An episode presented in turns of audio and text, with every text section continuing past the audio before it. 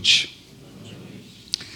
No último final de semana, nós demos início a essa série Surpreendidos pela Esperança. Ah, como eu tenho dito, eu não sei quanto a você, mas ah, eu, particularmente, tenho sentido a necessidade de ser surpreendido pela esperança. Os últimos anos do nosso país, nós temos sido alvo de uma feroz e atroz crise, uma crise política que afeta a economia, uma crise política e econômica que afeta relacionamentos, afeta os nossos lares, afeta os nossos sonhos, afeta os nossos empregos. E a minha tese é que ah, no Brasil nós vivemos uma espécie de depressão social. Ah, a população brasileira está ah, numa, numa ausência profunda de esperança. Por exemplo, ah, uma pesquisa que foi feita essa semana sobre os eleitores brasileiros e a expectativa deles de voto revela que 70% dos eleitores brasileiros ou vão votar nulo e branco ou não sabem quem votar nas próximas eleições. 70% ah, dos eleitores brasileiros. Ah, por isso, nós, eh, como pastores, entendemos que nós precisávamos falar sobre a esperança que vem de Deus e uma esperança que nos surpreende em momentos difíceis da vida.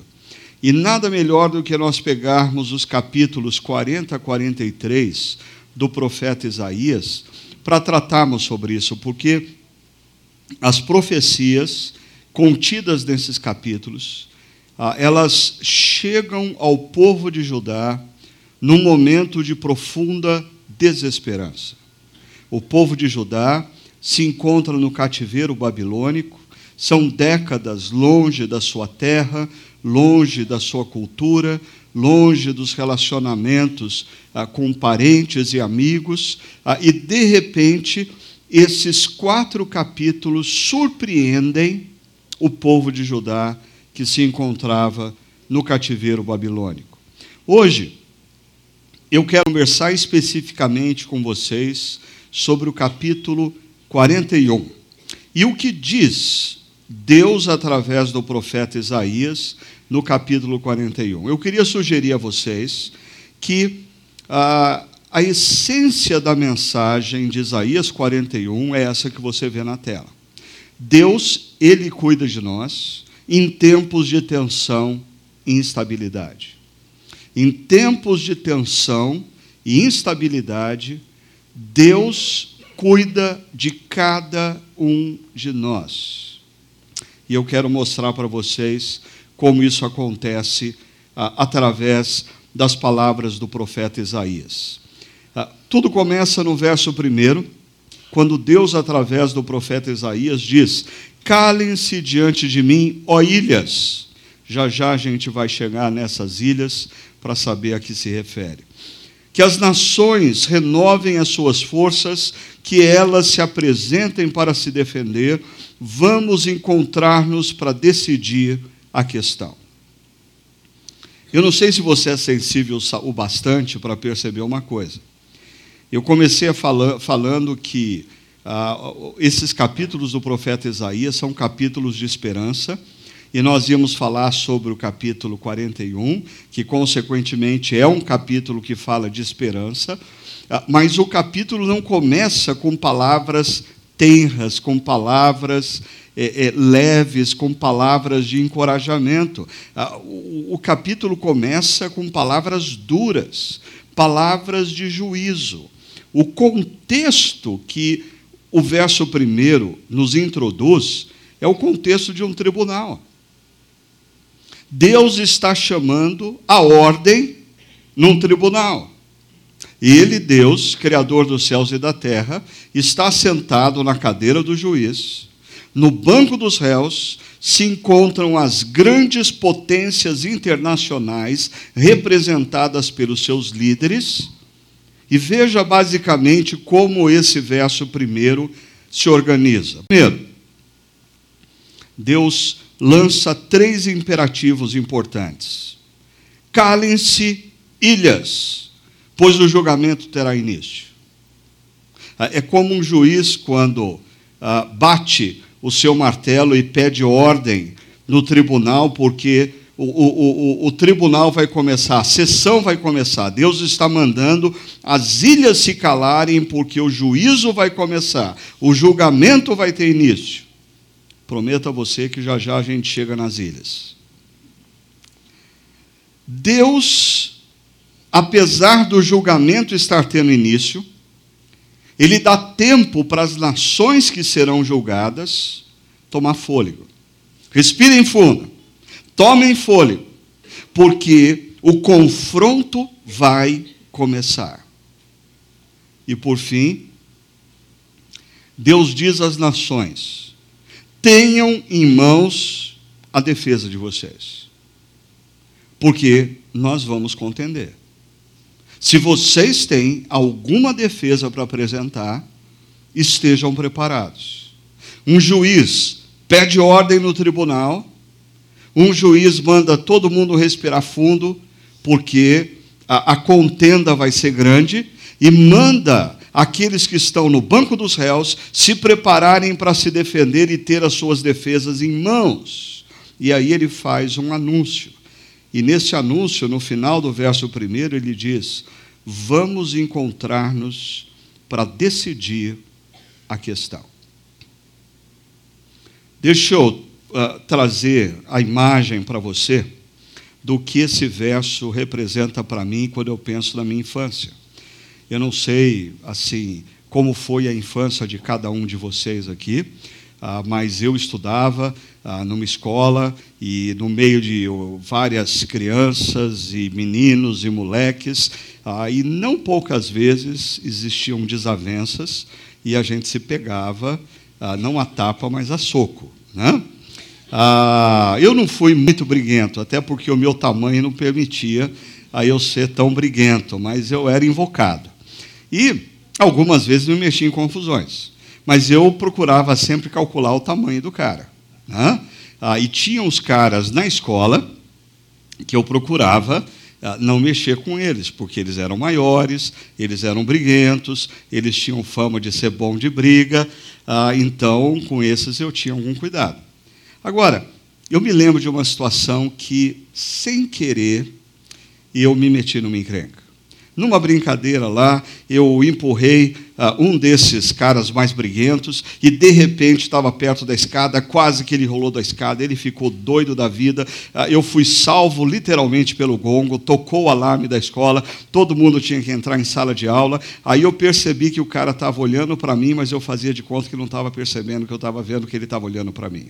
E a aula toda ele olhando para mim, eu fazendo de conta que eu não estava vendo que ele estava olhando para mim. Mas num determinado momento eu bobiei e olhei para ele. E ele fez assim para mim. É, é mais ou menos isso que Deus fez com as grandes potências mundiais da época. Ele olhou para as grandes potências e disse: Nós vamos decidir a questão.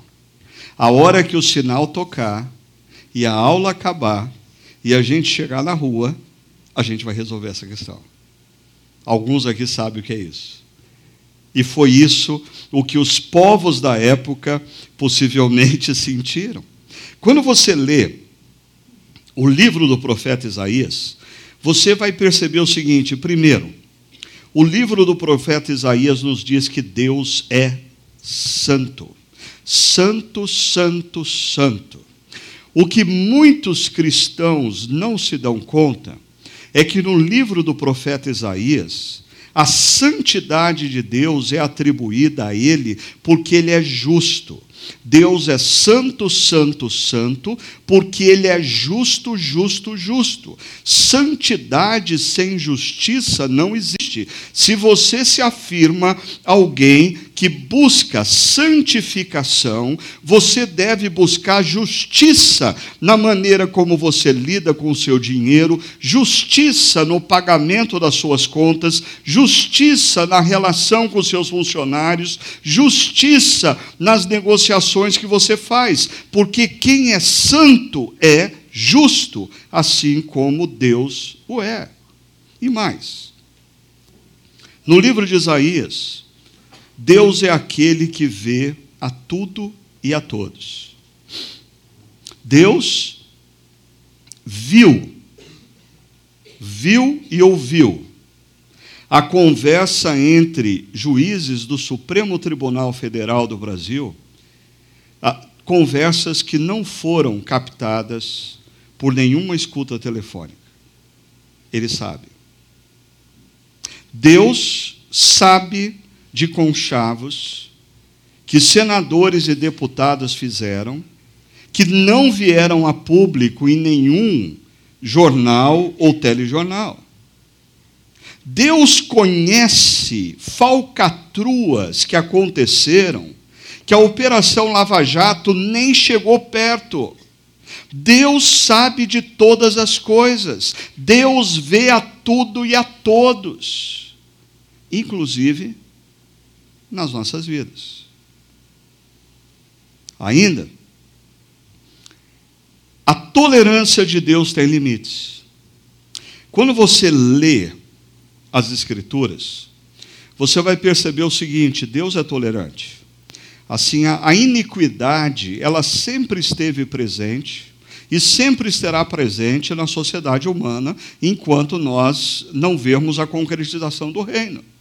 Mas em determinados momentos parece que essa iniquidade transborda.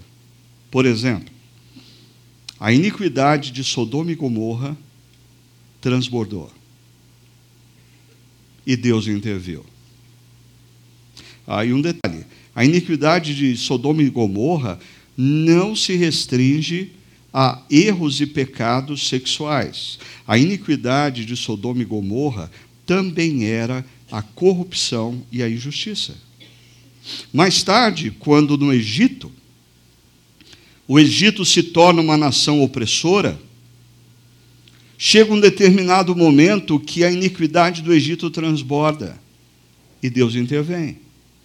E nesse momento, Deus tira o povo judeu, que estava debaixo do jugo egípcio, e leva para a terra de Canaã. Mas é interessante, por que, que Deus vai dar a terra de Canaã para o povo de Israel? Se você ler atentamente a história bíblica, você vai notar que existe uma descrição clara que Deus vai dar aquela terra para o povo de Israel, porque a iniquidade dos povos de Canaã transbordou. E Deus disse: chega. Veja isso. De tempos em tempos, na narrativa bíblica, Deus vai tolerando, tolerando, tolerando, mas parece que chega um momento aonde a coisa transborda e Deus intervém. E ainda, Deus intervém na história. A, questão é se nós percebemos isso. Porque quando nós assistimos telejornais ou lemos os jornais, ah, nós ah, lemos, vemos e ouvimos a história na perspectiva do homem. Quem fez, o que fez, por que fez.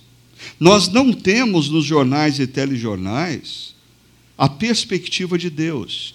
Quem está por detrás dos grandes acontecimentos internacionais? Quem está por detrás de uma tragédia? Quem está por detrás de uma epidemia? Quem está por detrás de um conflito militar? Deixa eu mostrar isso para vocês. Como Deus apresenta para o povo uma versão bem diferente do que a Rede Globo, ah, na Babilônia, apresentava acerca dos fatos históricos da época. Ah, Deus começa a dizer no verso 2: Quem despertou o que vem do Oriente? e o chamou em retidão ao seu serviço, entregando-lhe as nações e subjugando reis diante dele. Com espada ele reduz a pó, com arcos dispersa como palha, ele os persegue e avança com segurança por um caminho que seus pés jamais percorreram. Quando nós lemos esses dois versos, a primeira pergunta que vem à mente de todo mundo é: de quem Deus está falando? Quem é esse que avança com segurança e, e, e o seu caminho ah, coloca os seus pés em lugares aonde ele jamais percorreu? Quem é esse que com arcos conquista nações? Quem é esse que Deus chamou para o seu serviço? No entanto, a pergunta mais importante desse texto não é de quem o texto está falando, mas a pergunta mais importante nesse texto é: quem é que está por detrás de quem o texto fala? Quem, por exemplo, quem é que despertou o que vem do Oriente? Bom, deixa eu facilitar as coisas para vocês. Ah, esse texto é uma referência a Ciro II, rei da Pérsia, que ah, reinou durante, que, durante os anos 559 a 530 a.C. e estabeleceu um dos maiores impérios da história da humanidade. Ah, Deus está dizendo que foi Ele quem levantou Ciro. Ele está por detrás do mover de Ciro. Ainda, quem o chamou em retidão ao seu serviço? Interessante esse termo, chamou em retidão. Porque Ciro foi um rei diferente. Ah, deixa eu mostrar para vocês uma coisa. Em 1879, foi encontrado esse cilindro, que é chamado de cilindro de Ciro. E nesse cilindro se encontra ah, o que a ONU, a ONU entendeu ser o primeiro documento de direitos humanos da história da humanidade. Ciro foi responsável pela, pelo primeiro documento relacionado a direitos humanos na humanidade. Tanto que, quando Ciro ah, adentra na Babilônia e domina a Babilônia, Ciro decreta a partir desse cilindro que o povo judeu poderia voltar para sua terra, poderia reconstruir a sua cultura, poderia reconstruir o templo, poderia reconstruir a religião. Por quê? Porque Ciro andava em retidão. E mais, o texto diz: quem o chamou, entregando-lhe nações e subjugando reis diante dele. Deixa eu mostrar para vocês um pouco do que é o império do rei Ciro.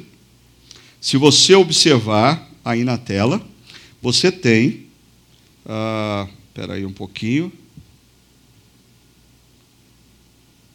Me perdi aqui, viu, Lene? Vamos lá. Ah, você tem aí na tela ah, aonde se encontrava a Pérsia. A Pérsia ah, é o atual estado do Iraque, ou perdão, o Irã. Né? E a Babilônia está onde ah, é hoje o Iraque. Agora, primeiramente, o rei Ciro ele avança na direção da Média e estende o seu império até a Capadócia. Depois, ele avança ainda mais e ele chega aonde nós conhecemos agora sim, onde nós conhecemos hoje por Turquia. Ah, essa foi a extensão do império de Ciro ah, em 549. Mais tarde, ele adentra então na Babilônia, ah, estabelecendo um dos maiores impérios da humanidade. Mas perceba, o texto do verso 2 e 3 diz assim: Com a espada ele a reduz a pó, com um arco os dispersa como palha. E essa é uma referência muito forte ao exército do rei Ciro, porque você tem que lembrar o seguinte: essa é uma profecia. Essa é uma profecia que os mais conservadores entendem que Isaías escreveu 200, quase dois séculos antes do que aconteceu. Então você não encontra o nome do rei Ciro. Ah, você tem que interpretar o evento histórico a partir do que o texto diz. Mas olha só, o texto diz: com arcos dispersa como palha. E interessante, o exército da Pérsia era profundamente conhecido pela habilidade dos seus arqueiros. Ah, esse, ah, essa peça você encontra no Museu de Berlim e ela foi retirada de uma das paredes do palácio do rei Dario, a um rei ah, que sucedeu o rei Ciro. E, e, e, você pode perceber os arqueiros persas. Ah, eles eram altamente importantes na estratégia do exército persa. E o texto, no verso 3, termina dizendo ele os persegue e avança com segurança por um caminho que seus pés jamais percorreram. A grande, então, pergunta do texto não é de quem o texto está falando, mas a grande pergunta é: quem é aquele que está por detrás de quem o texto está falando? Ou seja, ah, quem despertou Ciro? Quem o chamou para servir? Quem lhe entregou as nações? Me acompanha.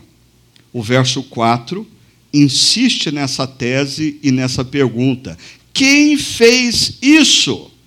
E ainda, quem chama as gerações à existência desde o princípio? Ou seja, quem é que levanta uma nova geração que vai dominar sobre a anterior? Quem é que levanta novos líderes que vai dominar o futuro do mundo e da humanidade? Quem é que está fazendo todas essas coisas?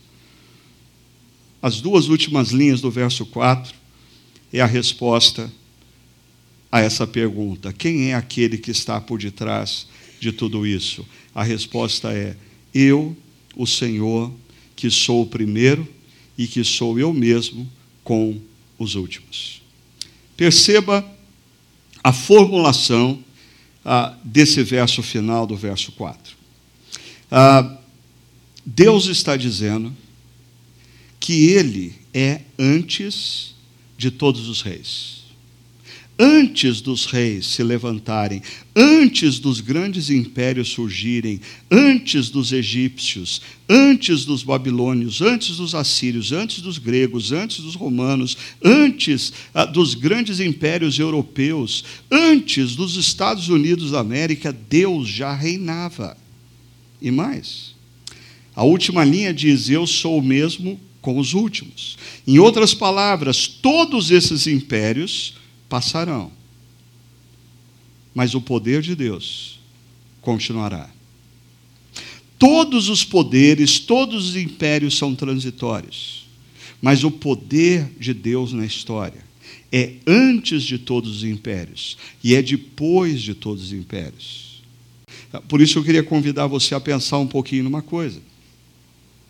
Porque talvez Deus não deu a você a liderança de um grande império mundial, mas Deus deu a você algumas habilidades.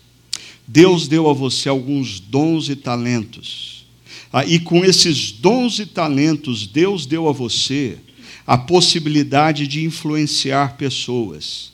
Consequentemente, Deus deu, em alguma proporção, poder a você. E você tem duas opções de usar tudo que Deus te deu em termos de dons e talentos, recursos materiais, influência e poder.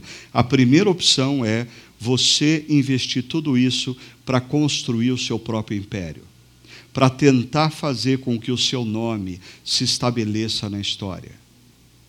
E o que nós vamos ver nós precisamos lembrar que toda espécie de império é transitório.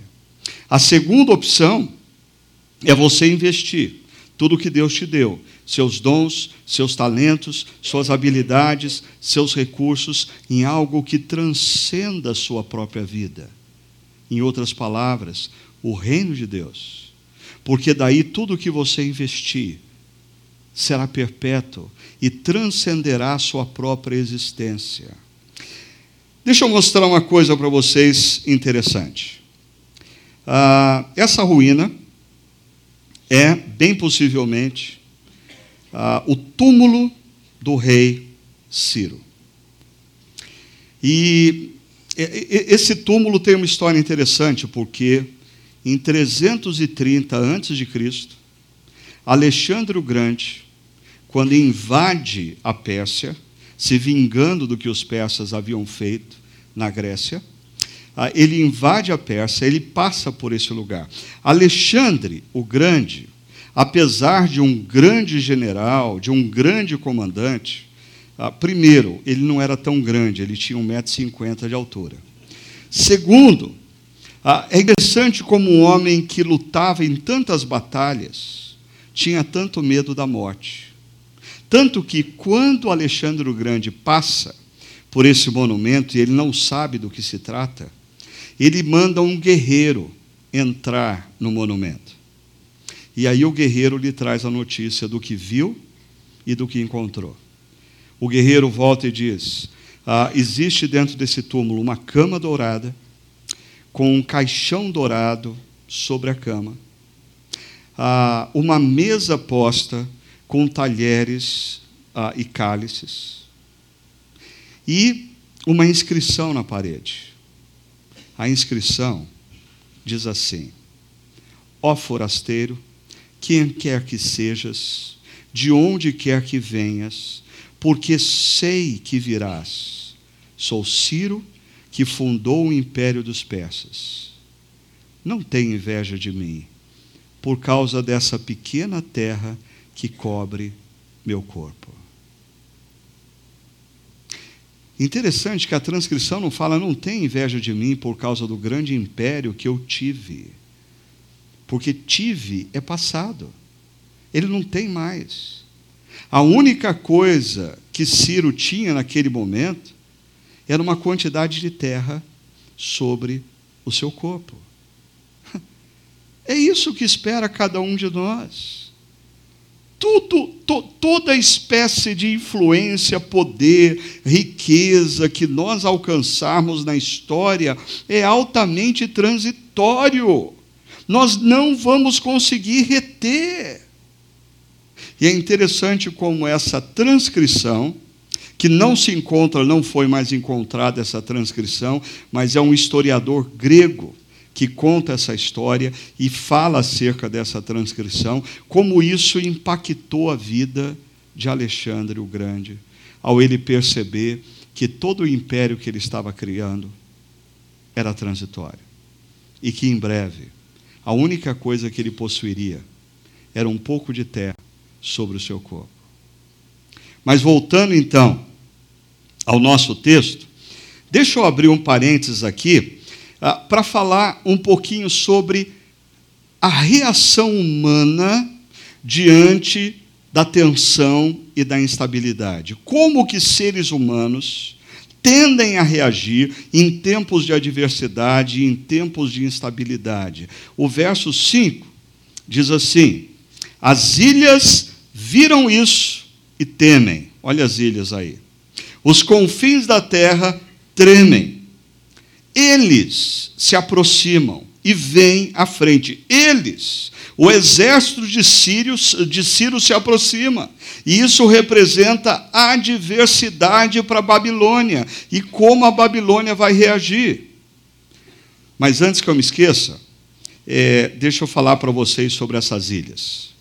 Quando você olha o mapa ah, do Império Persa, você vai observar que, ah, enquanto a Pérsia se encontrava aqui, na segunda grande investida do, do, do exército persa, eles conquistaram a atual Turquia.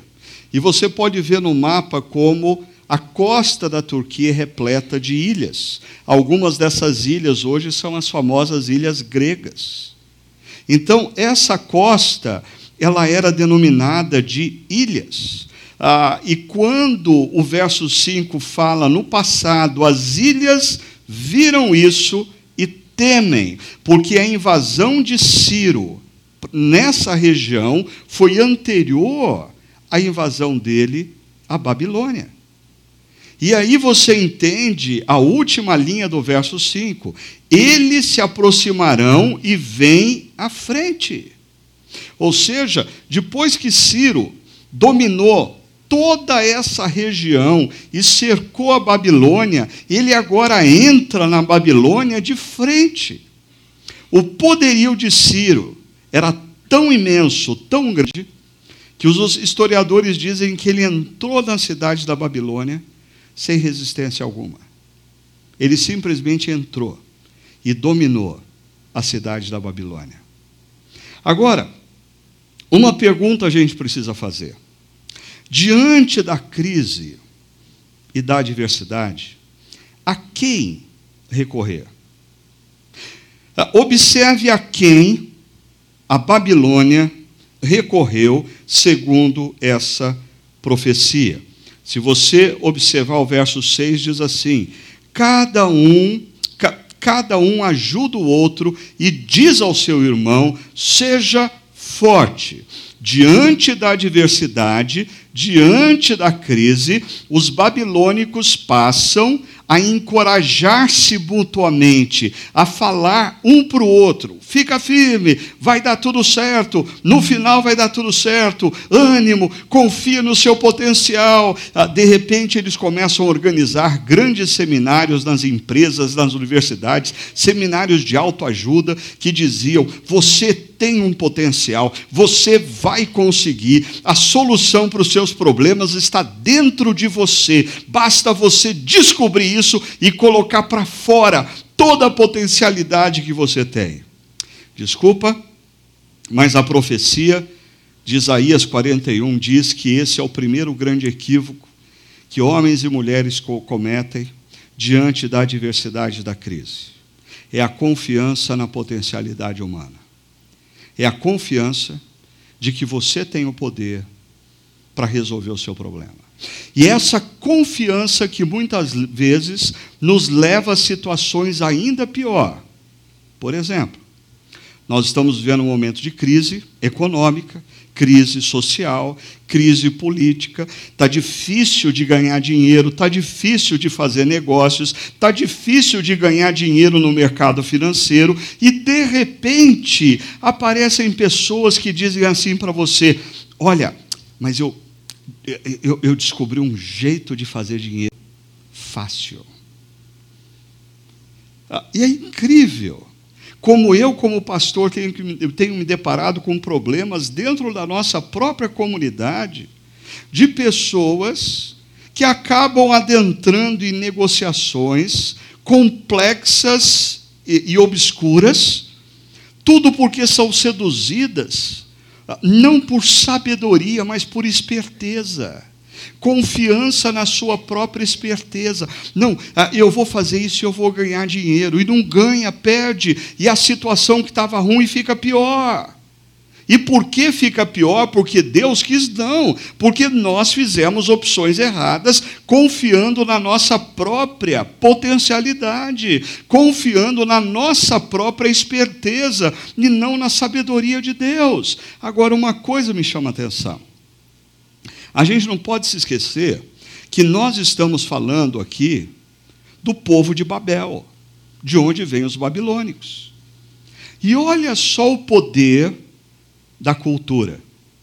Porque se os babilônicos resolvem conversar um com o outro e incentivar um ao outro a, a serem fortes, 1500 anos antes desse acontecimento, 15 séculos antes. Olha o berço dessa cultura. Gênesis 11 relata aquele evento de Babel. E olha só, disseram uns aos outros. 15 séculos se passam e esses homens e essas mulheres continuam, diante da adversidade, a não buscar Deus, eles continuam buscando uns aos outros, eles continuam escutando uns aos outros e não o que Deus tem a dizer sobre a situação. E mais, o que eles dizem? Vamos construir uma cidade com uma torre que alcance os céus, porque daí, assim o nosso nome será famoso, nós seremos fortes e não seremos espalhados pela face da terra. 1500 anos antes da queda da Babilônia, o povo babilônico já alimentava uma cultura da autoconfiança.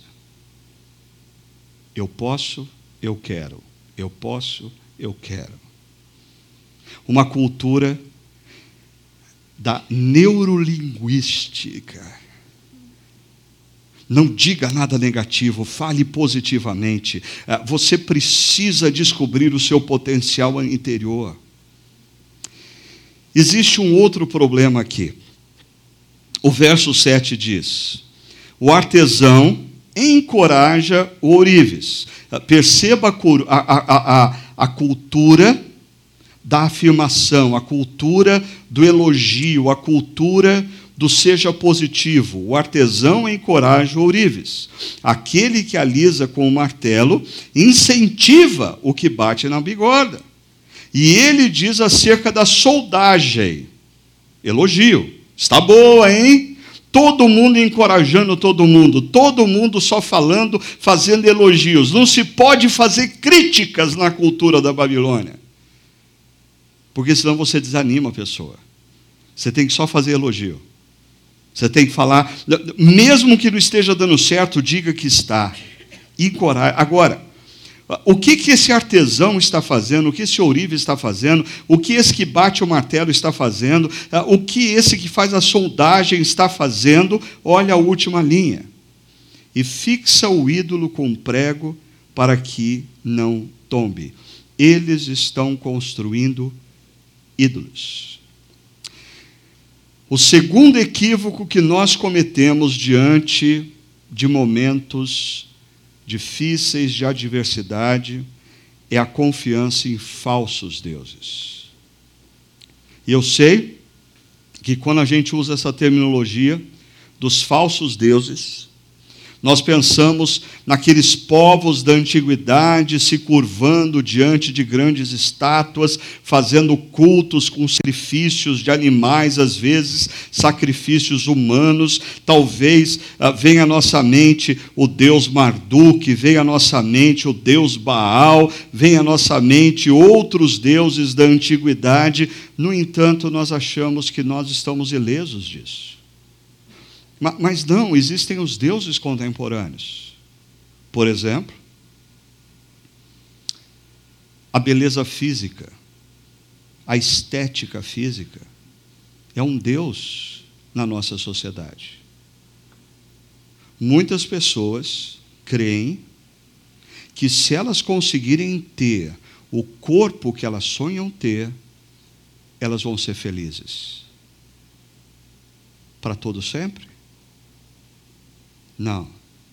Por isso você vai se tornar refém desse Deus que vai acabar com a sua vida.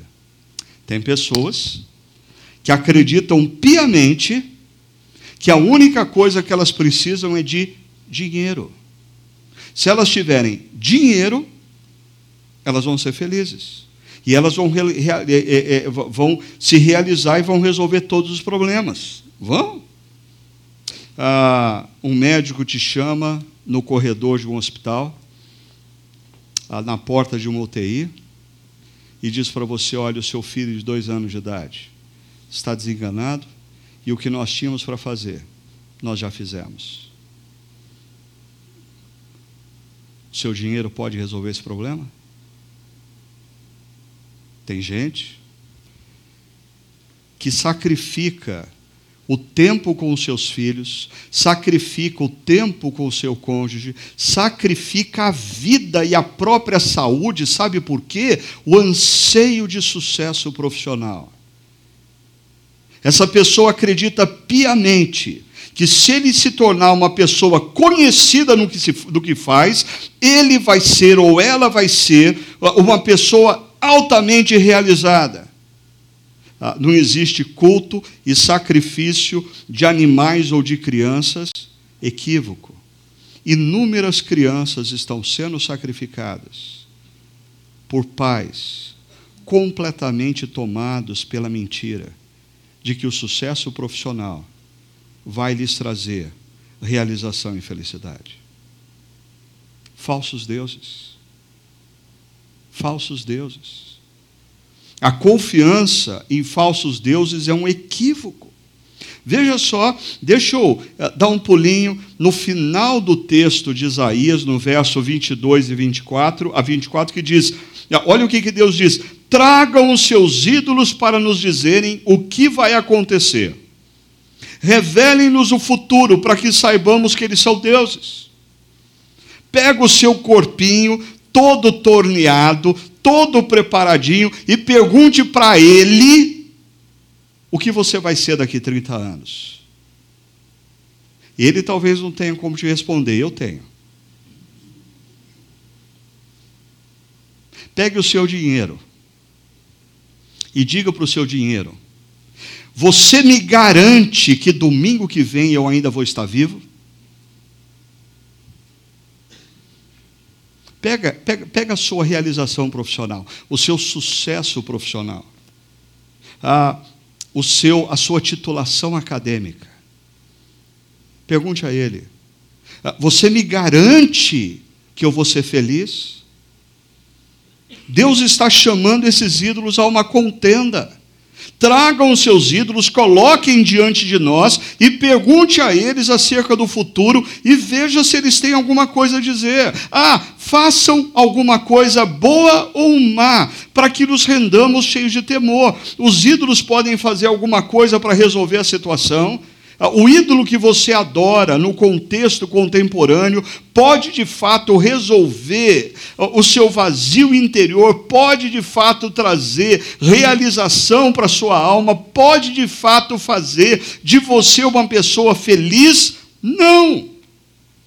E aí, ironicamente, Deus diz assim: ah, mas vejam só, eles, os ídolos, não são nada e as suas obras são totalmente nulas. E detestável é aquele que os acolhe.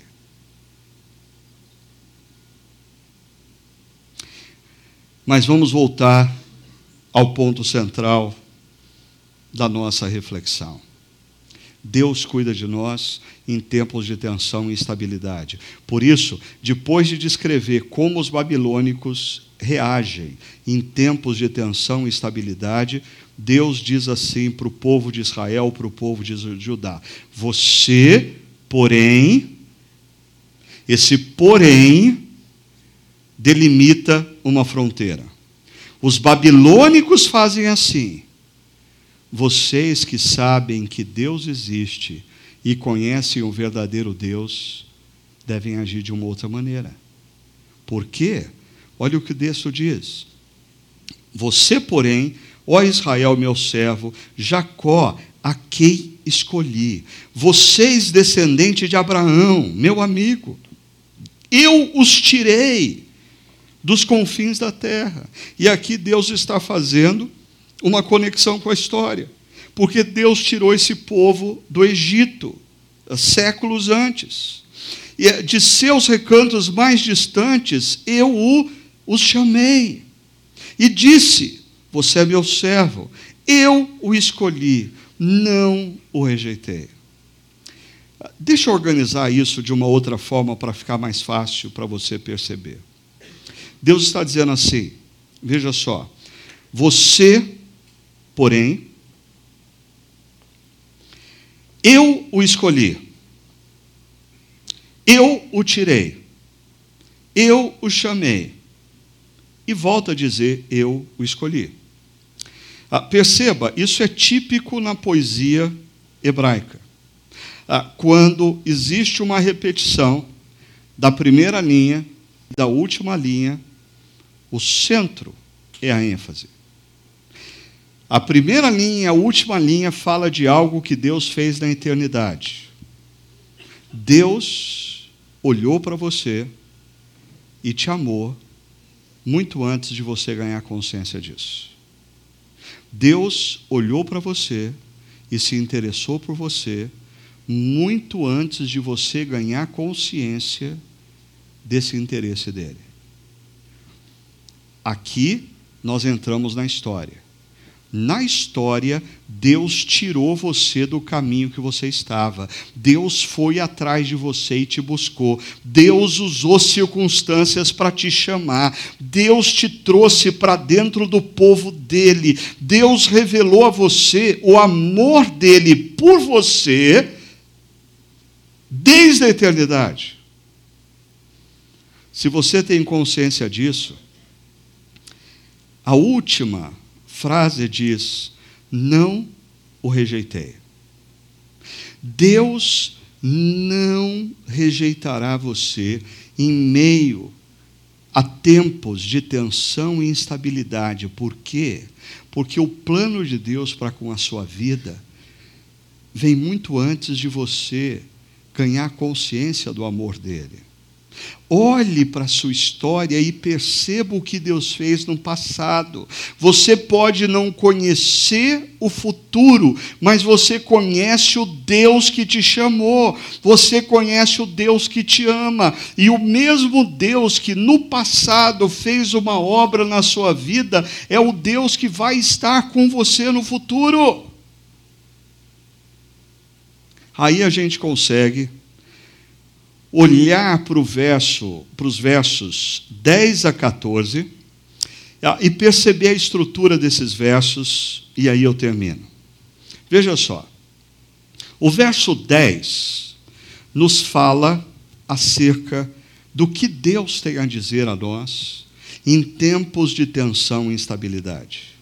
Mas é interessante porque nos versos 13 e 14, praticamente as mesmas palavras são repetidas. E presta atenção nisso que eu vou mostrar para você. Fazendo com que no centro exista uma pergunta: e como lidar com os nossos inimigos e adversidades? Ok? Deus me ama, mas o que eu devo fazer com aqueles que me perseguem? O que eu devo fazer com aqueles concorrentes desleais? O que eu tenho que fazer com aquele funcionário que sabotou a empresa e me lesou? O que, que eu tenho que fazer com aquele que tenta o tempo todo me prejudicar? O que, que eu tenho que fazer com aquele que me difama, prejudicando a minha vida e os meus negócios? O que eu tenho que fazer com ele? Se você guardou essa estrutura, deixa eu ir então para o verso 10. O que Deus diz? Olha que coisa bonita. Deus diz: por isso, não tema. Não tema. Pois eu estou com você. Não tenha medo, pois eu sou o seu Deus. Ah, eu coloquei em cores diferentes para você perceber a poesia. O que está em amarelo são sinônimos. Não tema. Não tenha medo. Deus, mas por que eu não deveria temer e não deveria ter, uh, uh, ter medo dessa situação em que nós nos encontramos? Deus responde: porque eu sou com você. Porque eu sou o seu Deus.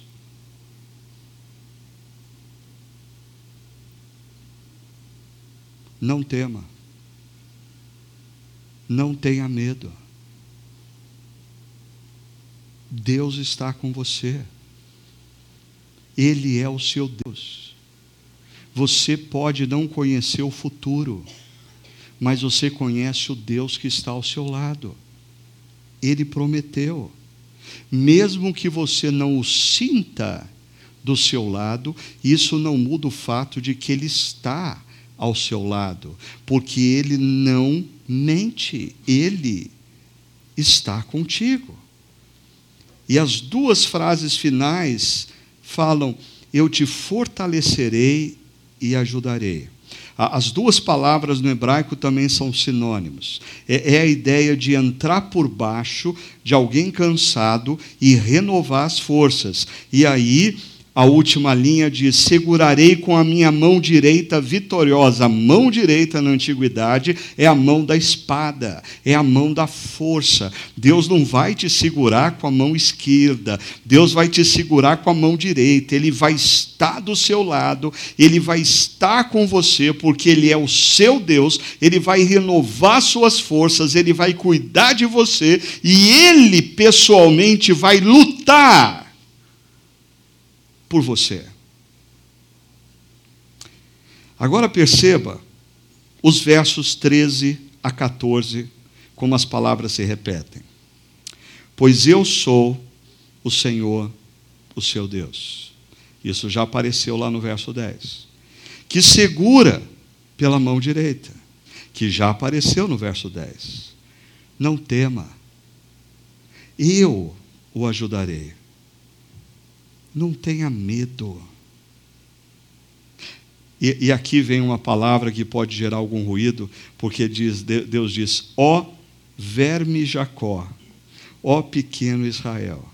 A, a, a palavra aqui não é usada para se fazer uma ofensa. Chamar o outro de verme Parece uma ofensa, mas Deus está dizendo: olha a sua, a sua fragilidade diante do universo, diante dos problemas. Imagina um judeu no cativeiro babilônico, pensando nesse poder do rei Ciro, pensando no poder do império babilônico. Ele não tem nada a fazer, ele é como um verme. E Deus diz: Você, meu querido e amado verme, meu pequeno Israel eu mesmo o ajudarei. E perceba que está na mesma cor da mão direita, a mão da espada. Eu mesmo o ajudarei. Declara o Senhor. E aqui, em paralelo com a primeira frase, Eu sou o Senhor, o seu Deus, aparece uma expressão nova. Eu sou o seu redentor. Eu sou aquele que está levantando Ciro. Eu sou aquele que está entregando as nações nas mãos de Ciro.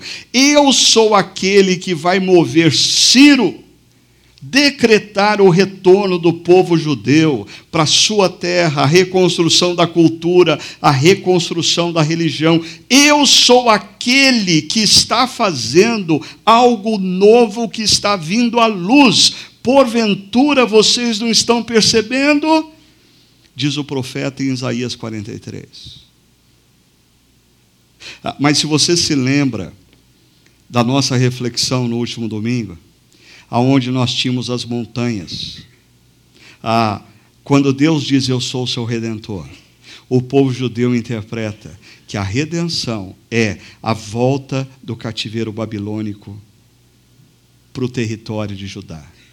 Ah, mas passado isso, nós percebemos que tinha uma outra montanha por detrás. Deus é o nosso redentor, porque Ele em Jesus, Ele vai entrar na história. Deus se faz homem, Deus se entrega naquela cruz, e naquela cruz Ele morre para pagar a dívida que é minha e sua. E a palavra diz que todo aquele que olha para Jesus e crê que Jesus é quem Ele disse ser, e crê que o que Ele fez naquela cruz foi totalmente suficiente para nossa reconexão com o Deus Criador. A palavra diz que aquele que crê e confia e se rende ao amor e ao perdão de Deus, ainda que os seus olhos fechem para a história, a morte, se abrirão para a eternidade.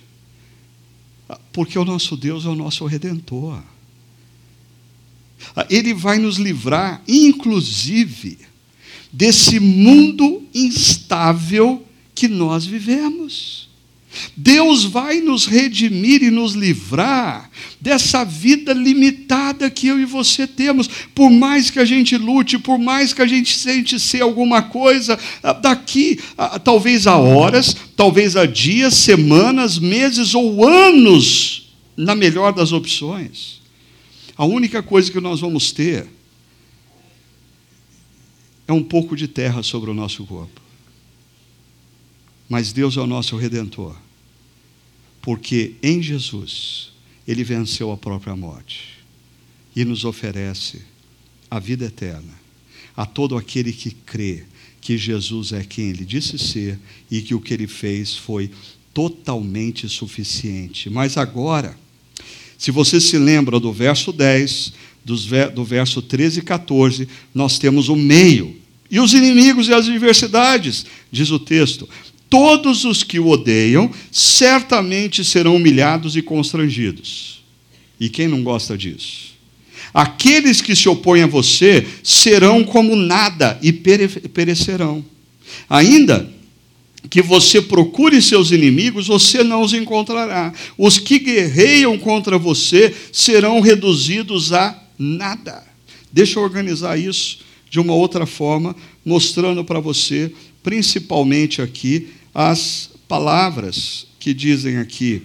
Ah, serão humilhados e constrangidos, serão como nada e perecerão, você não os encontrará, serão reduzidos a nada. Mas aqui um detalhe que faz toda a diferença.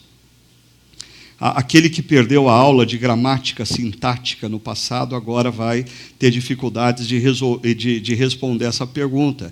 Quem é o agente da ação? Quem é que vai humilhar e constranger os meus inimigos? Quem é que vai fazer com que os meus inimigos e as adversidades pereçam? Quem é que vai reduzir as crises, as adversidades e os meus inimigos a nada? Quem? Aqui nós temos o que na espiritualidade cristã nós chamamos de princípio de mansidão. Você foi lesado, alguém fez mal por você, você sente. Ah, e algumas pessoas confundem a espiritualidade cristã com o budismo. Né? E acham que o cristão não sente ira, o cristão não sente raiva. A Bíblia diz: irai-vos, mas não pequeis. E quando você não peca diante da ira, quando você entrega a sua causa a Deus. Quando você diz: eu não vou retribuir o que essa pessoa me fez. Eu não vou pagar com a mesma moeda o que essa pessoa me fez.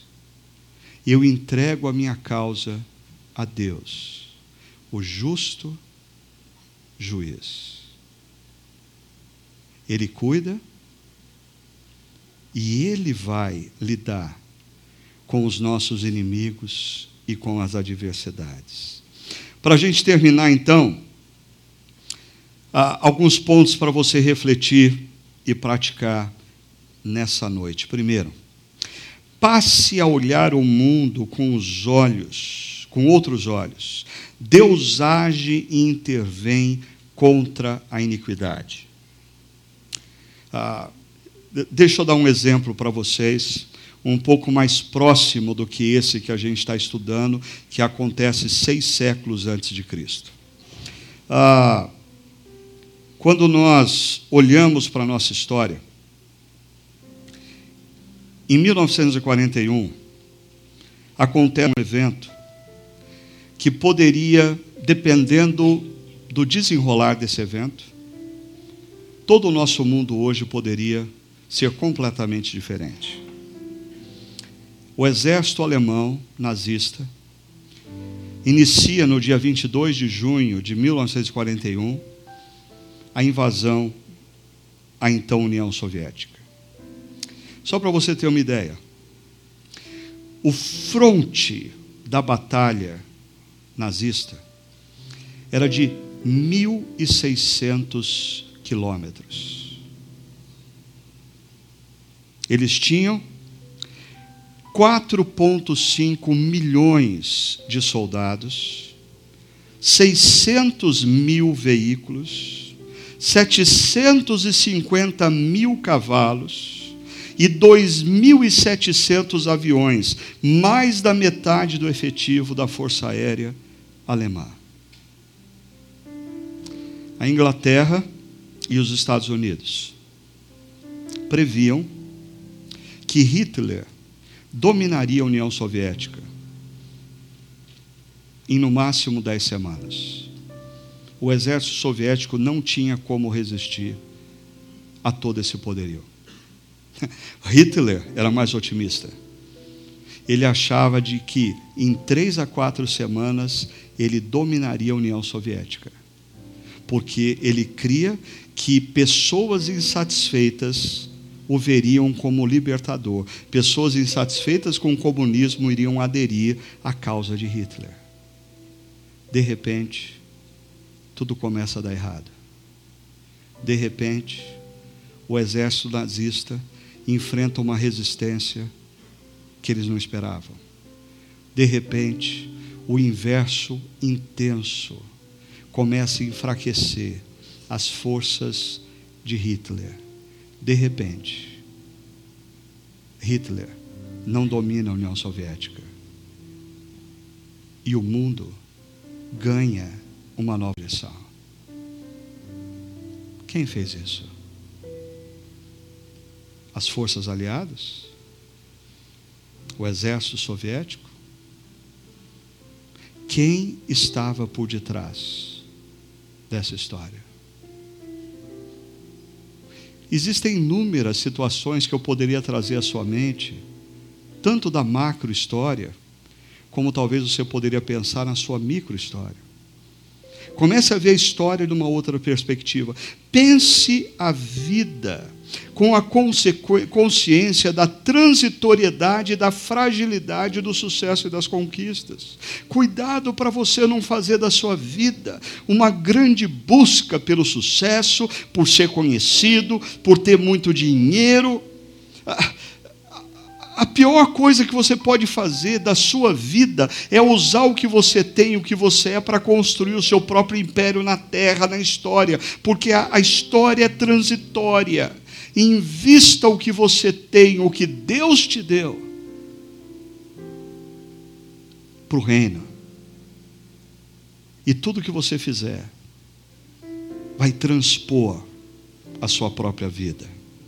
Terceiro, a quem você tem recorrido e confiado diante das crises e adversidades? Você tem reconhecido que tão somente Deus, o Deus que diz que te ama, pode te orientar, pode te guiar e que os princípios e valores dele para a sua vida são princípios e valores de sabedoria e você vai confiar, ou você tem confiado mais nos ídolos contemporâneos? Tem confiado que as riquezas, que o sucesso, que a titulação acadêmica, que a beleza física vai te dar o que nada disso pode de fato te dar. Por fim, escute a voz de Deus dizendo para você: primeiro, meu filho, minha filha, não tenha medo. Mas Deus, a situação está muito complicada. Meu filho, minha filha, não tenha medo. Eu sou com você. Eu sou com você. Eu te fortalecerei. Meu filho, minha filha. Eu sou o seu redentor. Que tal você fechar os seus olhos e ouvir a voz de Deus dizendo nesse momento para você: Eu sou com você. Não temas. Eu sou com você. Eu sou o seu redentor. Coloque-se diante de Deus em oração. Coloque diante dele o que te aflige. Coloque diante dele. Talvez a tua causa, você foi prejudicado, você foi lesado por alguém. Que tal hoje você entregar a sua causa ao seu Deus, ao seu redentor, aquele que é por você e está com você?